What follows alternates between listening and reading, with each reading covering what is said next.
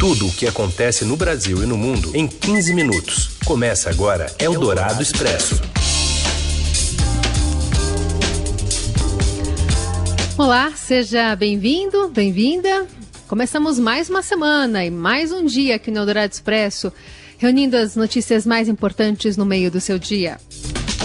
Ao vivo, no meio do seu dia com sol, pelo FM 107,3 da Eldorado. Espero que esteja sol aí para os lados da Carolina Colim, como está aqui para os meus, porque estamos em isolamento social. E acabando o programa, vira podcast para você ouvir qualquer horário. Pode ser com sol, com lua, do jeito que quiser.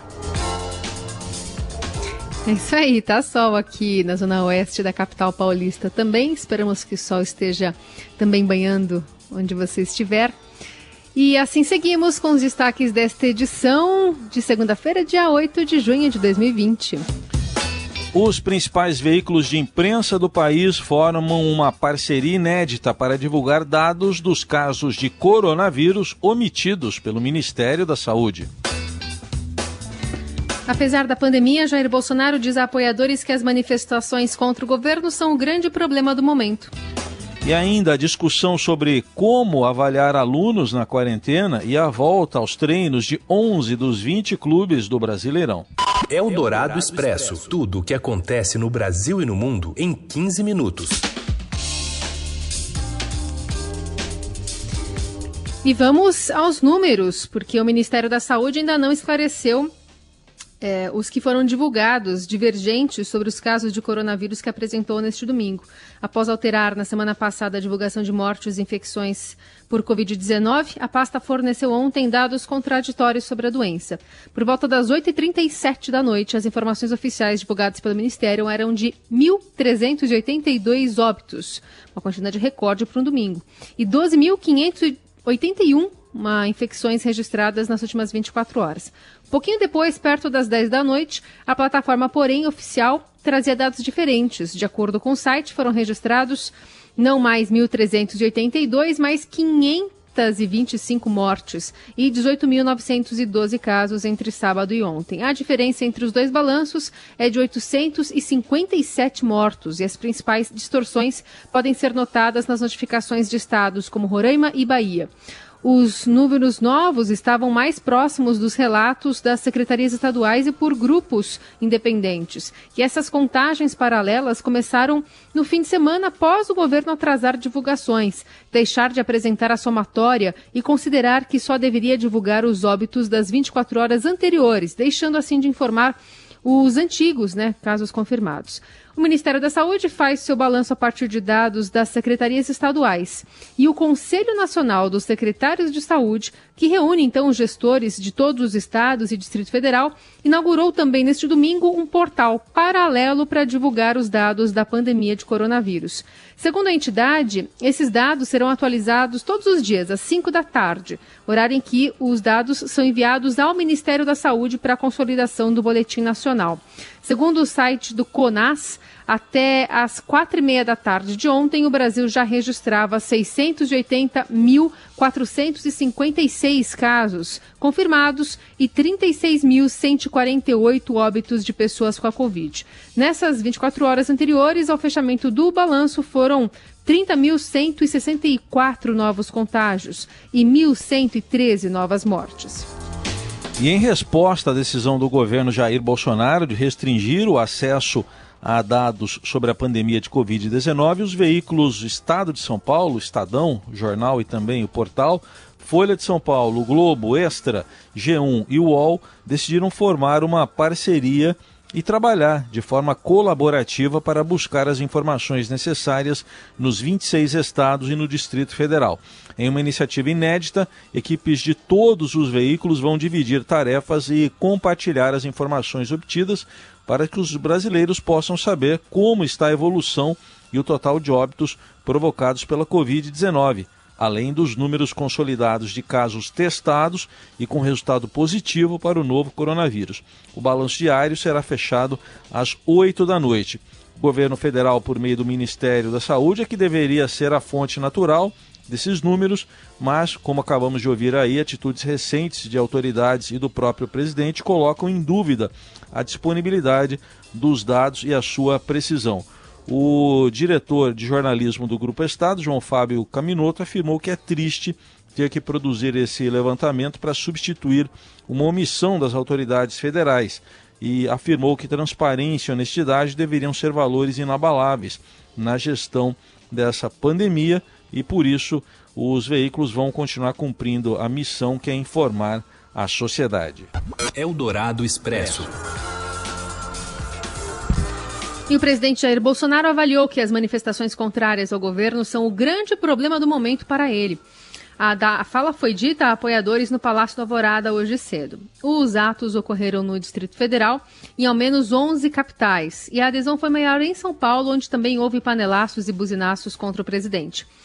Hoje de manhã, em outro protesto, um manifestante jogou uma lata de tinta vermelha em direção ao Palácio do Planalto, sujando parte da rampa que dá acesso à sede do governo federal. Bolsonaro afirmou que a sua intenção é arrumar as coisas devagar, a começar pela primeira indicação que fará ao Supremo Tribunal Federal em novembro desse ano. Como é que eu peguei esse país? Vocês têm razão. O que, o que pleitei, o que falo. Agora eu peguei um corpo com câncer em tudo quanto é lugar. Que não pode, hora para outra, resolver esse problema todo. O grande problema no momento é isso que vocês estão vendo, viram um pouco na rua ontem. Estão começando a botar as mangas de fora. Sem citar a quem se referia, Bolsonaro afirmou que existe muito interesse no país e, por isso, na visão do presidente, há uma doutrinação em cima do Brasil, uma massificação cada vez mais formando militantes. Eu vou indicar o primeiro ministro supremo agora em novembro. Primeiro. Que ministro? Vai, precisamos. Vai, vai arrumando as coisas devagar aqui. Vamos limpar. Apesar das críticas ao movimento contrário ao governo, Bolsonaro afirmou que no domingo não era o caso dos seus apoiadores irem para as ruas na mesma data. Abertamente contrário ao isolamento social, Bolsonaro tem sido procurado por apoiadores para que reabra o comércio e circule ou libere, libere a circulação de pessoas em meio à pandemia. Em resposta, ele repete que se que cabem sempre aos prefeitos e governadores essa função, como fez no domingo em conversa com apoiadores dentro do palácio. O Supremo Tribunal Federal decidiu que os governadores e prefeitos que são responsáveis por essa política, inclusive isolamento. Agora está vindo um monte de desemprego enorme aí, enorme, informais e pessoal formal também. Não quero botar no meu colo. Isso, isso compete aos governadores a solução desse problema que, que está acontecendo no, quase que no Brasil todo. Eldorado Expresso. O governador de São Paulo, João Dória, cria um grupo contra o Gabinete do Ódio do Palácio do Planalto. Quem tem mais detalhes é o Pedro Venceslau. Alvo de ataques nas redes sociais por ter se tornado opositor do presidente Jair Bolsonaro e por ter defendido medidas de isolamento social no início da pandemia do coronavírus, o governador João Dória montou uma força-tarefa para dar resposta às ofensas. Uma agência de comunicação analisa, por meio de um software, tudo o que foi falado sobre ele. Quando é possível identificar de onde partiu o ataque, cabe ao advogado Fernando José da Costa preparar ações pedindo reparação judicial. Costa foi contratado por Dória para levar à justiça os autores de ofensas mais graves, ameaças e fake news. Ele já apresentou cinco notícias-crime solicitando instauração de inquérito policial. Entre elas está a ação contra a militante bolsonarista Sara Winter, que foi acusada por 31 crimes de difamação e um crime de ameaça na semana passada. Segundo auxiliares do governador, o movimento Fora Dória, que pede impeachment do governador, está sendo inflado por robôs.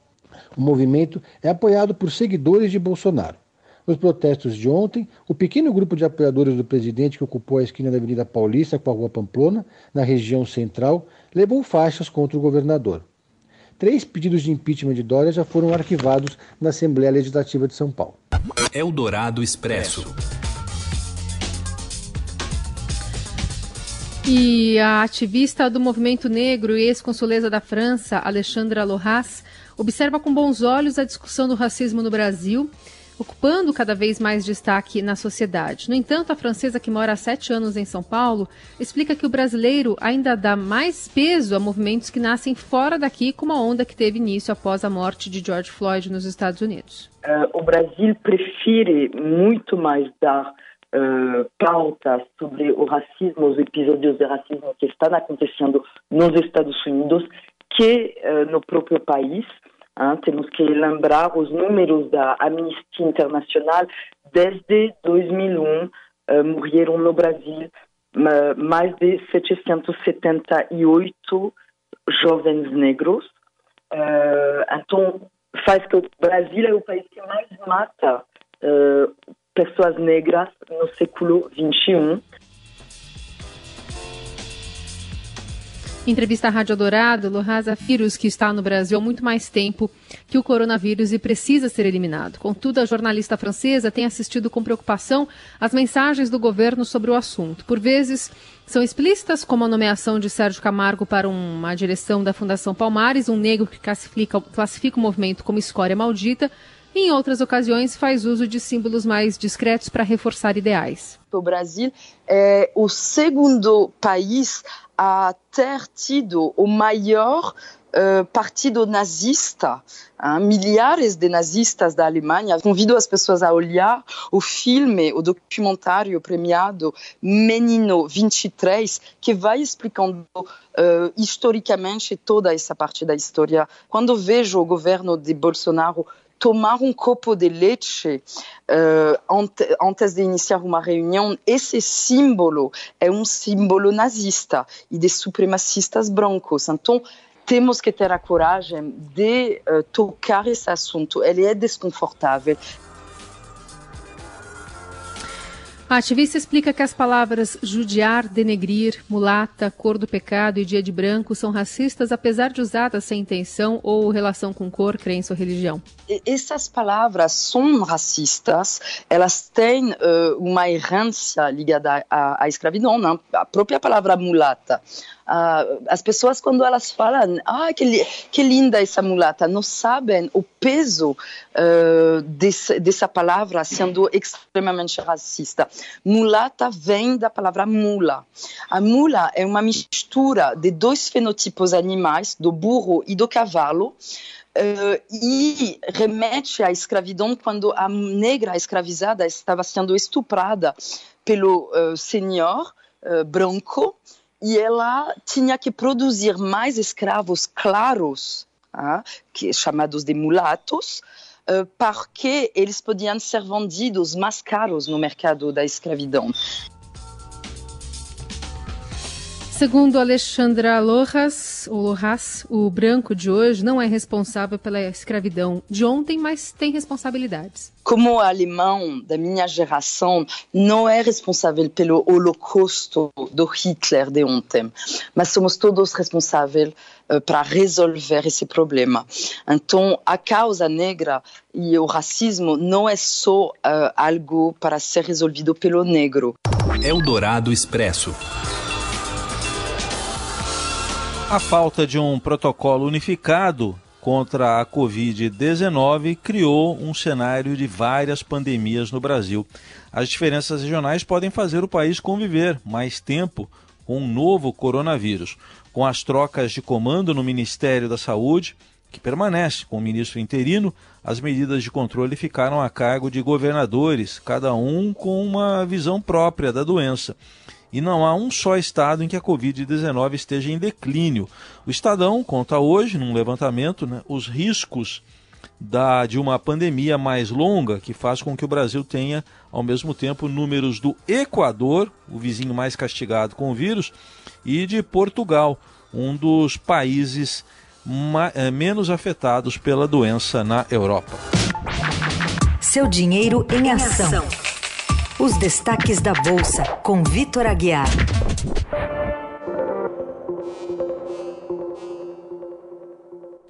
Oi, Vitor, boa tarde.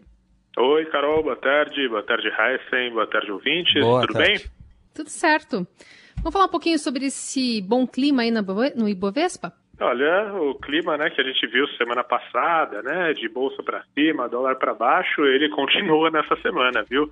O Bovespa novamente está subindo, aliás, já é a sétima alta consecutiva da bolsa brasileira e o dólar continua também num clima bem tranquilo, dando aqui alguns números. O Ibovespa está subindo 2,32%, já chega aí a, a 96.832 pontos, e isso depois de semana passada a gente já ter acumulado uma alta de mais de 8%, e hoje continua subindo bastante. No câmbio, dólar à vista vai recuando 1,8%, Com isso já aparece ali na faixa de R$ 4,88, que é um patamar que não era atingido desde ali do dia 16 de março. Bom, apesar desse otimismo global, tem tensões domésticas, até mesmo tensões que vêm de fora também, num contraponto? Então, né, é uma situação muito curiosa essa que a gente está vendo no, no mercado, Hessen, porque sim, né, existem vários focos de tensão no mundo. A gente teve dados econômicos na China que não são exatamente positivos, né, uma queda muito forte nas importações. E dentro a gente tem todo esse embrólio envolvendo a falta de transparência do Ministério da Saúde, enfim, né, aquele clima político que está constantemente turbulento, mas apesar disso o mercado ele vai ignorando esses fatores de risco. Por quê? Porque tem dois fatores principais que vão dando ânimo para os investidores. O primeiro deles é que existe uma espécie de bazuca de dinheiro inundando os mercados, né? Governos, bancos centrais estão injetando dinheiro no sistema financeiro para recuperar as economias e grande parte desse dinheiro está migrando para as bolsas, então o Bovespa e bolsas lá fora estão subindo muito forte já há alguns dias. Além disso, tem também todo esse cenário de juros mais baixos, tanto no Brasil quanto no exterior. Essa combinação ela acaba deixando a bolsa particularmente atrativa para quem quer um retorno um pouco maior. E aí, apesar né, de todos esses riscos, quando o mercado põe esses dois lados na balança, o lado do otimismo acaba se sobrepondo, por isso a gente vê essa tendência tão forte de alta na bolsa e essa tendência de alívio tão intenso no câmbio. Muito bem. Difícil de explicar tudo isso, mas o Vitor está aqui para ajudar a gente. Continua nessa missão no seudinheiro.com. Obrigada, Vitor. Boa semana. Eu que agradeço, gente. Boa semana para todo mundo e até amanhã. Você ouve Eldorado Expresso. Seguimos com as notícias mais importantes no meio do seu dia aqui no Eldorado Expresso. Como avaliar alunos durante a quarentena? É uma pergunta que as escolas se fazem depois desses dois meses ou mais de dois meses de aulas à distância e com o fim do semestre chegando. A preocupação é com a possibilidade de se avaliar ou não os alunos durante a pandemia, mas tem um estudo feito pelo Massachusetts Institute of Technology, né, ou MIT, que mostra que em todos os 50 estados americanos houve flexibilização de exames durante a quarentena. No Brasil, as redes públicas em geral deixaram de dar notas e já se discute até um ano sem reprovações. Mas há muitas escolas particulares que passaram a aplicar provas online e até avaliar por meio de projetos sobre a quarentena. Eldorado Expresso. Empresas de grande porte contrataram assessoria de hospitais, laboratórios e infectologistas renomados para organizar aos poucos a volta de seus funcionários ao trabalho. Com a flexibilização das regras de isolamento em São Paulo, grupos empresariais buscam criar protocolos de saúde para tornar o retorno menos dramático. Da entrada nas instalações ao cafezinho, nada vai mais ser como antes. E as palavras mágicas são distanciamento social e máscara, disse o médico Sérgio Zimmermann, diretor da Sociedade Brasileira de Infectologia. E disputas acaloradas para entrar no elevador também estão descartadas. Uma das maiores construtoras do país, a Iven, está concluindo a reforma de seu escritório em São Paulo e já tem em mãos o plano de retorno. Nas áreas de descanso e copa, os cuidados terão de ser redobrados. E o médico Adalto Castelo Filho, que presta assessoria à empresa, diz que é aí que mora o perigo. E o médico e colunista da Rádio Eldorado, Carlos Roberto Pastore, explica que algumas medidas que já são usadas hoje por empresas, hospitais, empresas hospitalares, por exemplo, farão parte do protocolo. Todo, todo local vai ter que se adaptar um pouco, porque, claro, nós queremos aí protocolos de segurança que são hospitalares, mas eu acho que não vai fugir muito a isso. Onde você for, vai ter que ter, por exemplo, todas as recepções hoje tem aquele é, uma bom, um anteparo para que você não fale diretamente com as pessoas. Isso vai ter em qualquer recepção de qualquer lugar, né? Então, você vai ter usando algumas coisas que a gente já vem usando para dentro dessas empresas. Então, tem algumas coisas que vão ser realmente replicadas e outras dependem da empresa, como as pessoas trabalham lá dentro. Até o, onde o Estadão diz, até desde o cafezinho você vai ter que mudar. Eldorado Expresso. falando em mudanças, e após três meses, 11 dos 20 clubes do Brasileirão já retomaram os treinamentos. Conta Robson Morelli. Olá, amigos! Hoje eu quero falar da semana decisiva para a retomada do futebol brasileiro. Futebol paulista incluído nessa lista. Na verdade, a semana vai ser decisiva para que a CBF, para que algumas federações, para que alguns clubes é, tomem a decisão de voltar aos treinamentos. Por que isso? Porque o futebol já está vendo que está todo dividido né, no país, como o país todo está dividido, né?